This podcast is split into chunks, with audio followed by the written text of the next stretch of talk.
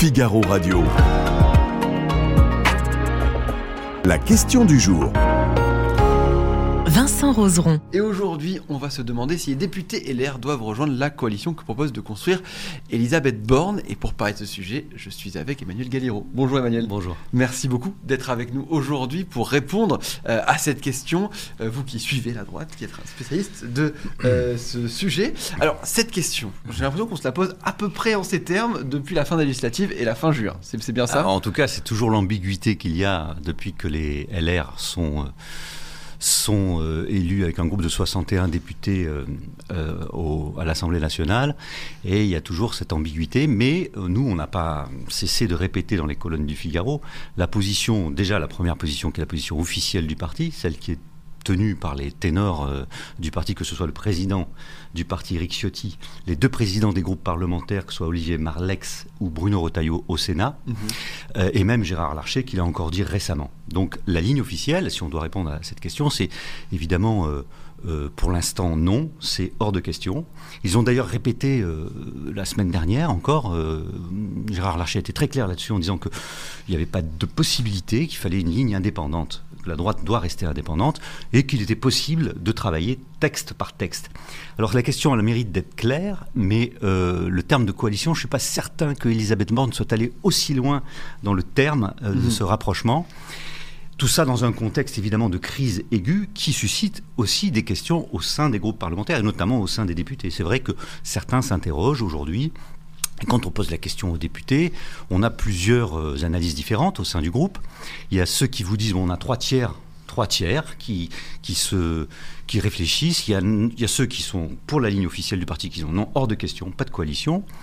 Ceux qui disent euh, qu'au contraire, il faudrait peut-être envisager, non pas une coalition, mais un travail, un partenariat avec une espèce de... C'est le terme que j'ai recueilli tout à l'heure auprès du député euh, de l'Indre, euh, Forissier, qui dit, lui, il faut un pacte de stabilité. Alors lui rebondit sur l'actualité en disant l'état du pays, le chaos dans lequel aujourd'hui les politiques se débattent, il faut trouver des solutions. Et la droite a tout intérêt à essayer de poser une sorte de, pas de plateforme, en tout cas un pacte de stabilité sur quelques textes majeurs, euh, une sorte d'engagement à euh, sortir le pays de l'ornière dans laquelle, dans il est. Et évidemment, la ligne officielle est, est aujourd'hui contre cette position-là, en disant non, impossible de se rapprocher, on ne doit pas troubler les messages. Alors l'argument de ceux qui disent ça, euh, qui défendent cette ligne officielle, c'est de dire on a été élu sur une ligne franchement d'opposition, une ligne d'opposition à Emmanuel Macron et on ne peut pas troubler nos messages politiques. C'est déjà que pendant la réforme des retraites, les choses n'ont pas été très claires pour les républicains, euh, au point même de déstabiliser un peu cette position de, euh, qu'ils défendaient, de dire nous sommes une force d'appoint. À la fin, on s'est aperçu que Elisabeth Borne a eu recours au 49.3 pour sauver euh, Ce le texte ce- des retraites. ce- oui, qui ne serait peut-être pas passé. Et donc le rôle, le rôle de, le rôle de, de- de force, de force pas d'appoint, mais de, le rôle de, de force décisive Oui. des LR, elle n'a pas été démontrée. Et, et donc c'est pour ça que cette question-là évidemment se pose. Mhm. Et aujourd'hui on est, on est là-dedans. Mais à l'heure qu'il est, alors H, la position officielle du parti est toujours la même. Pas d'accord. Un travail texte par texte intelligent. En responsabilité, dans un esprit euh, euh, de défendre les intérêts du, du pays, les intérêts supérieurs du pays, mais pas d'accord euh, politique. Pas d'accord politique. Et en tant que tel, euh, si on faisait un bilan depuis les, de- depuis les élections législatives, LR devait être, comme on le disait, la force d'appoint, la force de bascule, enfin le point de bascule euh, qui permettait au gouvernement de faire passer ses textes. Est-ce que ça a été le cas finalement? Alors on ne regarde pas dans le détail, mais on pourrait le faire. Mais dans, dans- sur, sur un certain nombre de textes, il y a eu des avancées et les, les LR disent, en fait, quand on regarde objectivement, il y a beaucoup de textes sur lesquels on a apporté notre contribution. Et d'ailleurs, ce fameux texte des retraites qui fait tant de débats, c'est clair que c'est un texte qui est sorti du Sénat, tel que le Sénat le proposait depuis plusieurs années. Oui, Donc cha- chaque, année, il était proposé, il était voté au Sénat, retoqué à l'Assemblée. Et là, il arrive à l'Assemblée, il y a des LR qui sont pas contents. Et alors, parce qu'il y a aussi, alors c'est très compliqué, il nous faudrait peut-être une heure d'émission pour expliquer les, les divergences au sein de LR et les stratégies différentes. hein. Mais euh, on s'est aperçu aussi pendant ces dernières semaines que les, les voix minoritaires étaient aussi parfois les plus audibles. Oui, c'est- aussi ça dont, euh, dont on a l'impression. D'ailleurs, je, voilà, je vais- je vais vous montrer l'interview qui est retrouvée, faite par Marion, Marion Mourgue, Alexandre Vincendé. J'appelle LR à négocier avec l'exécutif. Là, c'est plutôt clair, clairement. On, enfin, on dit maintenant, il faut, il faut y aller. Et finalement, c'est vrai que, et on l'a dit depuis le début du, du 49.3, c'est la minorité Mm. bruyante qu'on entend au sein des LR. Oui, alors c'est vrai que ce qui trouble un peu tout ça, tous ces messages, c'est comme le dit d'ailleurs Eric Ciotti, il dit que son parti est finalement à l'image du pays, c'est-à-dire divisé comme le pays et euh, se posant des questions. Donc euh, c'est vrai que euh, dans, dans ce contexte-là, ceux qui essayent d'exister, qui proposent d'autres solutions, sont aussi, parviennent aussi à, sor- à sortir du lot. Et c'est ce qui trouble un peu, le, un, peu, un peu les messages de la droite.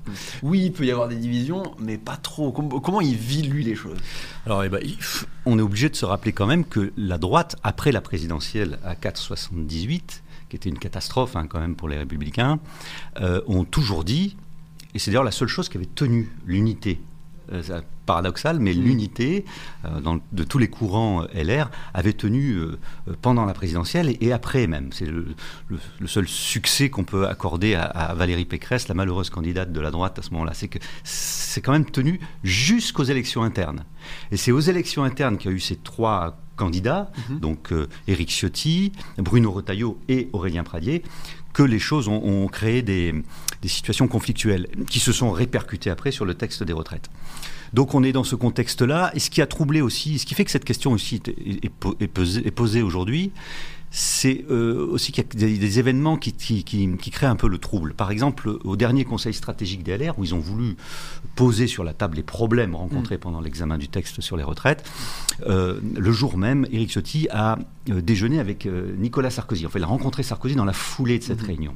Nicolas Sarkozy n'est plus en politique, il, il dit qu'il est sorti de la politique, mais le fait d'aller euh, voir l'ancien président, qui lui est sur une ligne de rapprochement avec la Macronie, de prendre la Il main avait- tendue, disait-il, Il avait été hué pendant la campagne présidentielle. Moi, je me Ah. souviens, j'étais dans des meetings LR où Nicolas Sarkozy a été hué quand même. Oui, parce qu'il est justement, euh, alors ça, la présidentielle, c'est encore une, une autre histoire. C'est-à-dire que Valérie Pécresse, elle défendait un programme d'opposition, évidemment, à son, à son rival Emmanuel Macron, et euh, elle n'a pas réussi à obtenir le soutien de Nicolas Sarkozy pendant cette bataille. Et non seulement elle n'avait pas le soutien de Nicolas Sarkozy, mais lui-même euh, avait plutôt tendance à se rapprocher, en tout cas c'est ce qu'on disait, de- d'Emmanuel Macron et du pouvoir. Donc ça, ça troublait encore plus le positionnement politique de la droite. Et bon, tout ça, évidemment, il n'y a jamais de fumée sans feu. Si on en est à se poser cette question-là aujourd'hui, c'est aussi la suite de toutes ces étapes. Euh, donc on est peut-être à la veille d'une recomposition euh, de la droite. Combien seront-ils? On ne sait pas. C'est compliqué à évaluer là aujourd'hui. Est-ce que- est-ce- est-ce que ce groupe LR, on peut, sur quoi on parie aujourd'hui Alors, on va pas non plus faire trop de perspectives, mais quand même, est-ce qu'on va être sur un groupe qui peut, est-ce que ça peut se scinder en deux, les pro-gouvernement et euh, les autres euh, qui sont farouchement opposés? Est-ce que ça peut continuer à être un groupe fluide, on va dire, qui n'est pas forcément bien tenu? Vers quoi on peut se diriger? Alors Éric Ciotti a annoncé des états généraux de la droite Mhm. au mois de juin prochain. Et il souhaite que ces questions-là soient posées sur la table à ce moment-là. Donc, qu'est-ce qui va se passer? On verra. Bon, des ateliers de la droite, on en a suivi beaucoup. ils se suivent et se ressemblent, on va dire. Euh, là, ils sont à un point euh, sensible dans le sens où, effectivement, on a vu sur les retraites qu'il y avait des positions diamétralement opposées. Mhm. C'est-à-dire ceux qui disent qu'il faut voter le texte ou pas voter le texte, c'est quand même des marqueurs de la droite. Difficile d'avoir des voix divergentes sur ces sujets-là. Et donc, il y a toute une série de sujets sur lesquels il faut qu'ils clarifient. Comment vont-ils clarifier cette ligne? Ce sera tout l'enjeu de ces états généraux. Est-ce qu'ils vont réussir à le faire? On peut imaginer euh, tous les scénarios, effectivement. On peut imaginer que oui, mais c'est compliqué. Il y- aura la question des exclusions possibles, parce que là, personne n'a été exclu après le vote. On se rappelle, il y avait à l'Assemblée, du coup, ce discours euh, d'Elisabeth Borne qui a déclenché le 49-3, motion de censure, 19 députés. D'ailleurs, vous avez écrit un article avec pas mal d'indiscrétions de, de, la- de la, réussite- de, de la- oui. C'était, assez animé, on peut le dire. Oui, oui, bien, bien sûr. Alors, c'est les règlements de compte. C'est euh, c'est vrai que beaucoup sont, ont été écœurés par cette position parce que quand on est dans un parti qui a, qui a subi autant d'échecs, Mhm. euh, c'est vrai que ceux qui travaillent à essayer de reconstruire sont encore plus lassés quand, euh, au sein d'un petit groupe que 61 députés non plus, c'est pas, c'est pas immense, c'est difficile de tenir la cohésion. Et s'il y en a en plus qui tirent contre leur camp, et euh, sur le plan sportif, c'est pas très facile. Mhm. Ça rend les choses beaucoup plus compliquées. Donc ça crée des climats très compliqués au, au sein de la droite.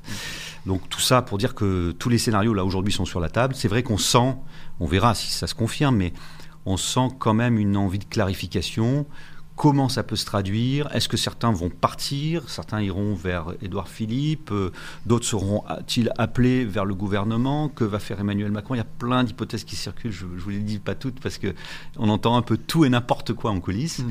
Mais c'est vrai qu'il y a une grosse, grosse, grosse, grosse réflexion en ce moment mm. à droite. Alors avant de répondre à cette question, j'avais pas mal de commentaires en fait, sur cette question du jour. Il y a beaucoup d'internautes qui commentent. Et il y a Stéphane Adam qui nous a dit le fait, que LR, le fait pour LR de s'acoquiner avec Macron, c'est pour moi l'assurance d'un vote sanction aux prochaines élections législatives. C'est-à-dire que si il y a euh, alliance maintenant, ils se sauveront pour peut-être 4 ans, mais par contre, ils sont ils, signent peut-être leur arrêt de mort aussi. Ça, c'est l'avis de ceux qui défendent cette ligne majoritaire aujourd'hui, qui disent attention, euh, on a été élu dans une ligne, sur une ligne d'opposition, nous sommes députés de l'opposition, mm. euh, soyons clairs sur nos messages, sinon, comment on va faire? Et le risque, c'est de se faire avaler par ce courant euh, euh, de, droite macroniste, en fait, qui sera remplacé par celui peut-être d'Edouard Philippe. Et il y, a ce risque d'être fondu dans ce... Enfin, en tout cas, c'est la crainte qui est évoquée par, ces, par ceux qui plaident pour cette ligne-là. Ils disent, attention, nous alliés, c'est mourir. Mhm. Une coalition, c'est la fin de la droite. Ça, on l'a entendu plusieurs fois. C'est la fin de LR. Alors, les députés LR doivent-ils rejoindre la coalition? On l'a compris. Pour, en tout cas, euh, l'exécutif le, des LR, la question ne se pose pas. Euh, les, députés ne doivent pas rejoindre. Et on va voir 52%. C'est quand même très serré. Oui, bah, ça, traduit tout le questionnement qu'il y a aujourd'hui euh, à droite et l'indécision aussi, les, les, les, réflexions en cours. Alors j'avais un dernier commentaire de Michel qui me dit la bonne question c'est ont-ils le choix? Alors le choix, oui, vous avez toujours le choix en politique. Et puis en plus, on nous dit aussi qu'on ne meurt jamais en politique. Donc euh, certains disent d'ailleurs qu'à 61, ils sont très faibles au niveau mm. du groupe euh, à l'Assemblée. Mm.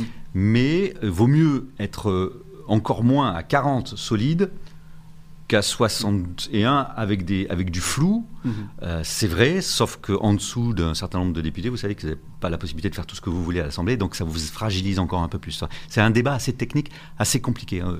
Et, ne pas trancher sur les exclusions, par mhm. exemple, c'est un vrai sujet mais ça pose aussi pas mal de questions. C'est-à-dire que ce que disent les sénateurs qui sont solides, costauds, avec une majorité sénatoriale, c'est plus difficile de tenir ce discours à droite mhm. avec 61 députés. Oui, on, le comprend. Merci beaucoup, en tout cas Manuel Galliero, d'avoir été avec nous. Merci à vous, les internautes du Figaro, d'avoir été très nombreux à nous suivre aujourd'hui.